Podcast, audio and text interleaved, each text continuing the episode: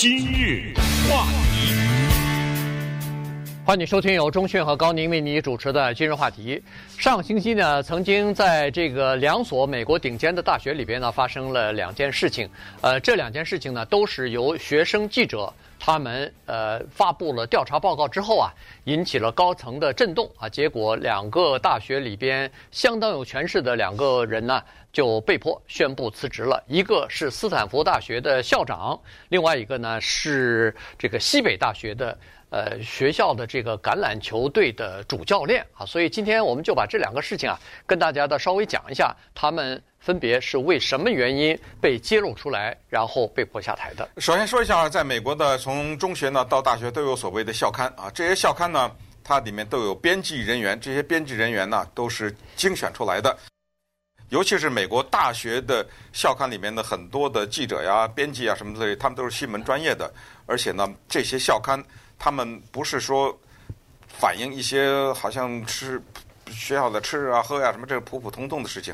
他们的深入的报道呢，有一些会让他们获奖的。呃，这些校刊呢也有新闻奖专门设立给他们，而且这些社刊里面的一些编剧、校刊的编剧和记者呢，后来往往有一些都成为赫赫有名的美国的新闻界的在前锋的这么一些人。所以校刊啊，越有名的学校的校刊越难进去。你别想说进去做个记者很难的，同时呢，他们的文章也容易受到重视。斯坦福大学的校长 Mark Tessier Levine，他就活生生的在上个礼拜三的时候，正式的向全校宣布，叫引咎辞职啊。嗯，我做错事了，不好意思。你什么时候做错事了？三十年以前做错事了，那怎么知道的？被校刊给挖出来了。呃，所以不好意思啊，我辞职了。而西北大学那个是被开除了，那教练，对，你知道这种教练都千万的年薪呐，这样的一个活生生丢了，为什么工作丢了呀？校刊呢报道了，你这橄榄球队有一些行为是叫不良的行为被报道出来了，你自己是作为教练你没管对不对？我现在把你接出来，我看你怎么面对。呃，最后被学校第一天登出来，第二天开除，马上就把他给。开除了啊！就是这个校刊当发威的时候，就这么的厉害。咱们就先从斯坦福大学讲起，这可是一个地球上对不对？呃，罕见的这样一个学校，你想要做这个学校的校长，那不知道是多少里挑一了，不知道几几万里挑一了。这种人，他拿出那个履历来说，都能吓死你啊！像他这个 Levine，他自己 有自己的生化公司啊。他本人可能都上亿的身价了吧？我想可能、嗯、他他是那个生化公司的首席科学家科学官。呃，对对，所以就是咱们看看他怎么就被扳倒了。是这样子，从二零一五年开始啊，就一直在这个业界啊，就一直有一个消息，说是他写的一些论文，当然有的是他独自己执笔写的，有的是和别人合作一起写的。这个论文里边的某些图表啊，似乎有这个。就是 Photoshop 有涂改的这个情况，有可能不是真实的这个记录的东西啊，所以呢，但是呢，那个呢，只是刊登在一个非常窄的一个领域当中啊，非常专业的一个领域当中，所以大众呢也不太知道。那这个 Levin 呢，他担任这个斯坦福大学校长呢，他是一个叫做。呃，在美国非常知名的一个叫做神经生物学家啊，他是对这方面呢挺有研究的。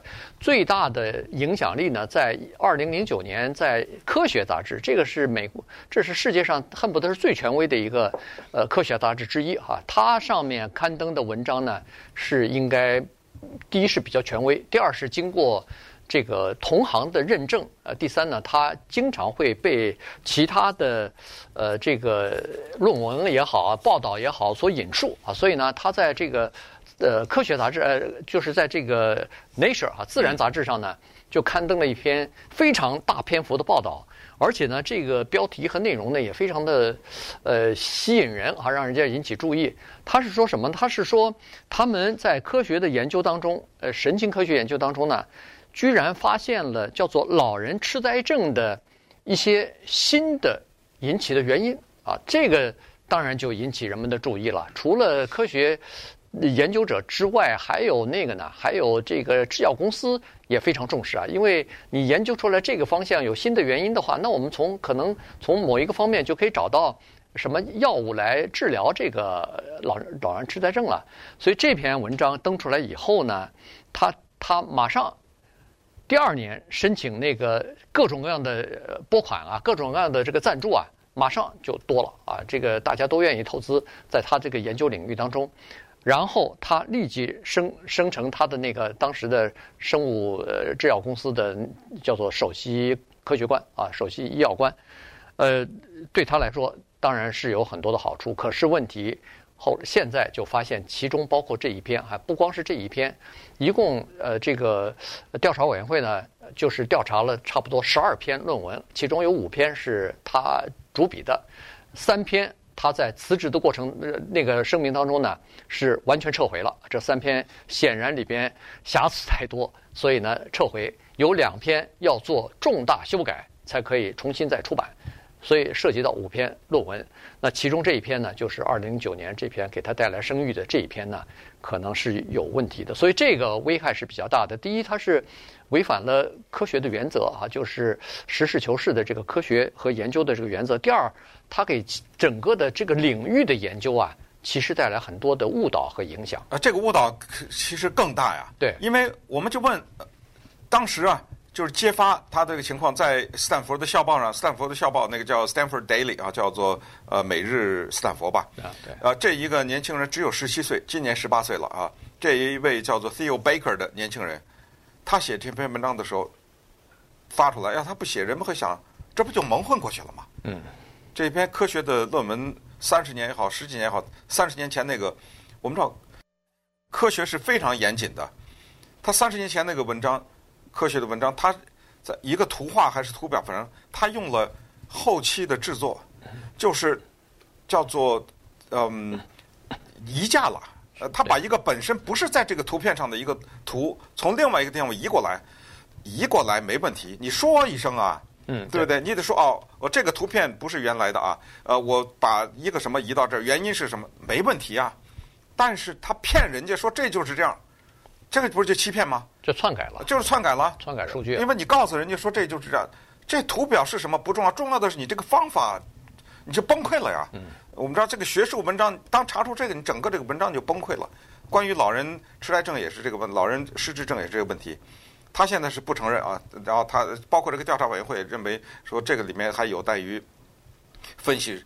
这问题是什么？就是当时跟他一起研究的一些人呢，都说：“哎呦，这个文章不能发表，因为什么呢？因为这个结果呀，暂时无法复制。”嗯，啊，就是这个结果呢是可能是有点道理，按照这个路子。可是如果咱们再复制一下的话，又不行。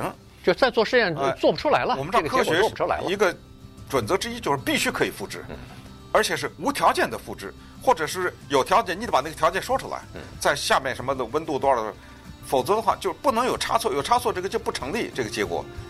结果他不管就把这个文章给发了，那么这样的话，这误导可能就非常大了。那么稍等咱看一看，这呃校长就这么就这工作就丢了，而且是非常耻辱的。把工作给丢了。那么接下来咱们就看看那个教练是怎么回事。今日话题，欢迎您继续收听由钟迅和高宁为您主持的《今日话题》。这段时间跟大家讲的呢是学生记者啊，当然我们说的都是大学的这个学报的这种记者哈，他们呢呃揭发出来。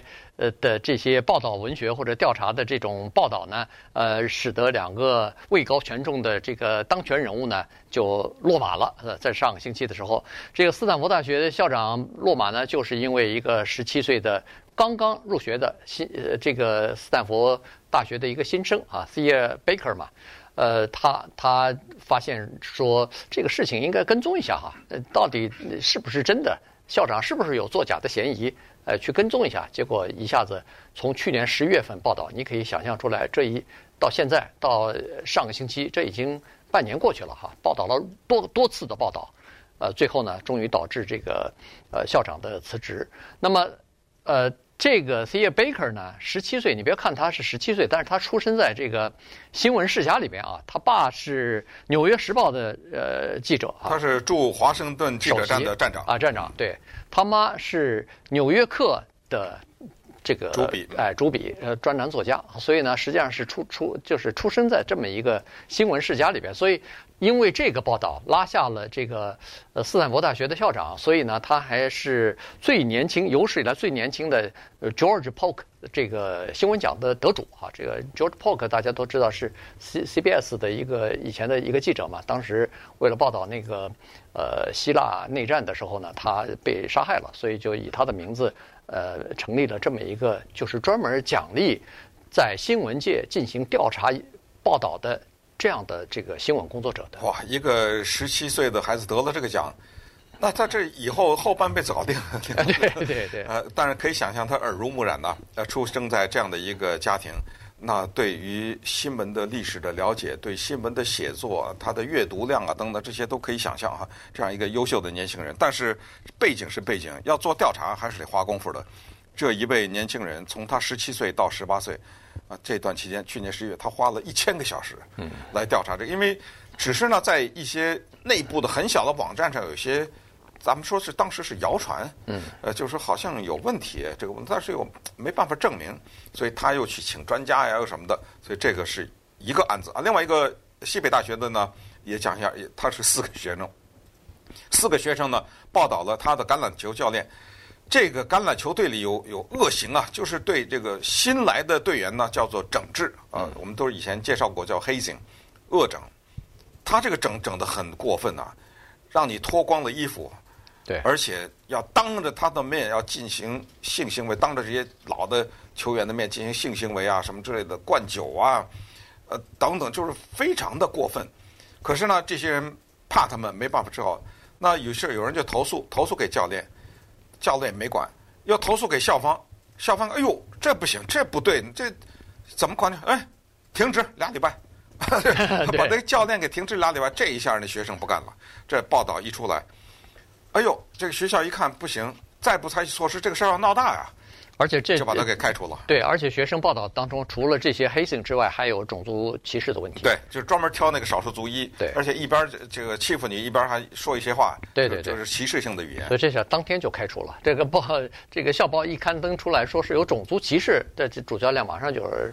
呃，被开除了，而且上个星期二的时候，以前的这个球队里边一个学生啊，他是说受到了这个虐待和种族歧视，已经对这个学校和这个教练提出诉讼了。哦，这个以后什么百万千万的赔偿就来。这个这个教练名叫做 Pat Fitzgerald，能够在西北大学做橄榄球教练，在这个等级上面，这个是一个全国知名的人物。